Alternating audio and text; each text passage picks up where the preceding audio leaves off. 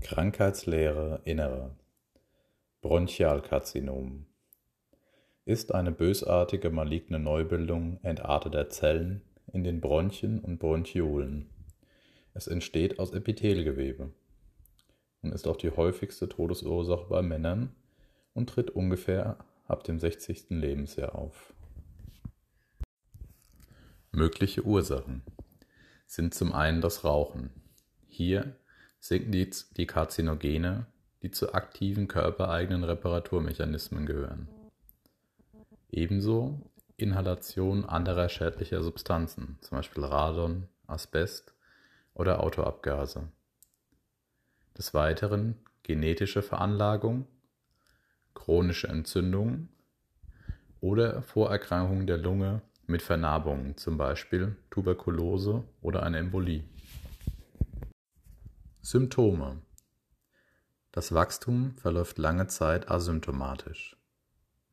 Dann kommt es zu chronischem Husten, zu schleimig-blutigem Auswurf, zu Heiserkeit, zu Zwerchfelllähmung, Gewichtsverlust, Appetitlosigkeit, Fieber, Nachtschweiß, Müdigkeit, Anämie, zu Atelektasen durch Bronchusverschluss, zur Dyspnoe, zu Brustschmerzen und häufig teraresistente Infekte.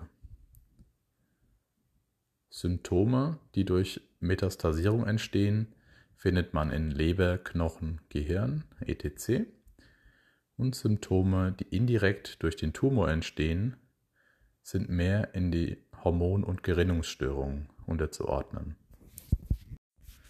Als nächstes die Diagnostik. Man verwendet das Röntgen, das CT, die Bronchoskopie, die Biopsie, eventuell auch die Mediastinoskopie, die Thorakoskopie, die Knochenszintigraphie, ein Sono im Bauchraum und ein CT des Schädels, um hier Metastasen ausschließen zu können. Nach der Diagnostik kommt es zur Einteilung nach Zelltypen. Bei kleinzelligen Karzinomen kommt es zu einem schnellen Wachstum. Hier ist die Verdopplungszeit etwa 50 Tage und es kommt zur frühen Metastasierung. Als zweites die nicht kleinzelligen Karzinome. Hierbei sprechen wir von Plattenepithel-CA, Adeno-CA oder einem großzelligen CA. Hier kommt es zu einem langsameren Wachstum, einer späteren Metastasierung. Diese sprechen jedoch schlecht auf eine Chemo an. Gehen wir des Weiteren auf die Kennzeichen maligner, also bösartige Tumore ein. Das infiltrierende Wachstum, das bedeutet, Tumorzellen überschreiten Gewebegrenzen und wachsen in benachbartes Gewebe ein. Dann das destruierende Wachstum. Hierbei zerstören sie umliegendes Gewebe und die Bildung von Metatasen.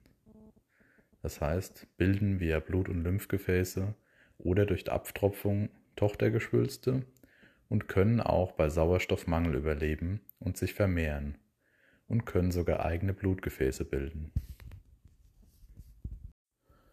Gehen wir weiter zur Therapie. Hier wird in zwei Formen unterschieden. Nummer 1 das Kurative bedeutet heilende. Hier werden nicht kleinzellige Karzinome operiert und je nach ihrer Größe auch Prä-OP und oder Post-OP, Chemo und Bestrahlung gegeben. Bei kleinzelligen Karzinomen nur Chemo und Bestrahlung. Als zweites palliativ, das heißt begleitend zum Sterben. Hierbei versucht man die Lebensqualität zu erhöhen. Man versucht die Größe des Tumors zu verringern und Abschwächen der Symptome durch Chemo und Bestrahlung. Ebenso operative Abtragung von möglichst viel Tumorgewebe, Schmerzlinderung und Sauerstoffgabe. Die Therapieform, welche gewählt wird, ist auch abhängig von dem Tumorstadium, welches nach TNM-Klassifikation eingeteilt wird, und dem Allgemeinzustand des Patienten.